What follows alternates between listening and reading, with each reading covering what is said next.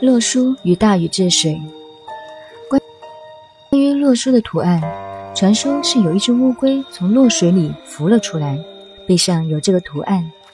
我们的老祖宗大禹有了河图洛书以后，启示了他的灵感，所以把中国的水患平定下来了。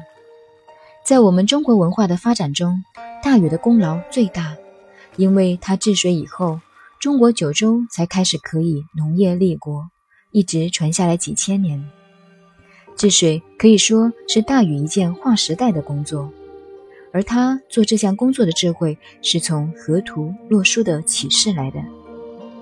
这个洛书的图案正好是一个乌龟壳的形状，图中的点点，古代有一首歌来叙述它：带九履一，左三右七，四二为肩，六八为足。头上是九，下面是一，左边是三，右边是七，这些都是阳数，白点子，占了四方。另外四个角，上面右脚是两点，左脚是四点，如同在肩膀上；下面右脚是六点，左脚是八点，像两只足，为阴数，是黑点。五居中。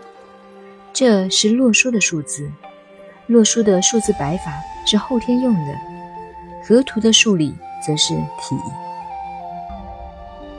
您好，您现在收听的是南怀瑾先生的《易经杂说》，我是播音静静九 A，微信公众号 FM 幺八八四八，谢谢您的收听，再见。